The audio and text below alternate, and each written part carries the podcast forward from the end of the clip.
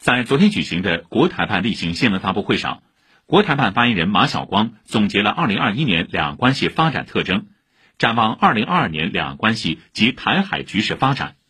他指出，明年台海局势面临新一轮紧张，要牢牢把握两岸关系发展的主导权、主动权，团结广大台湾同胞，共同努力，推动两岸关系克难前行，稳中有进。我们坚信啊，我们握有主导权和主动权，我们的政策非常清楚，我们愿意最大诚意啊，尽最大努力争取和平统一前景。但如果台独分裂势力挑衅逼迫啊，甚至突破红线，我们将不得不采取断然措施。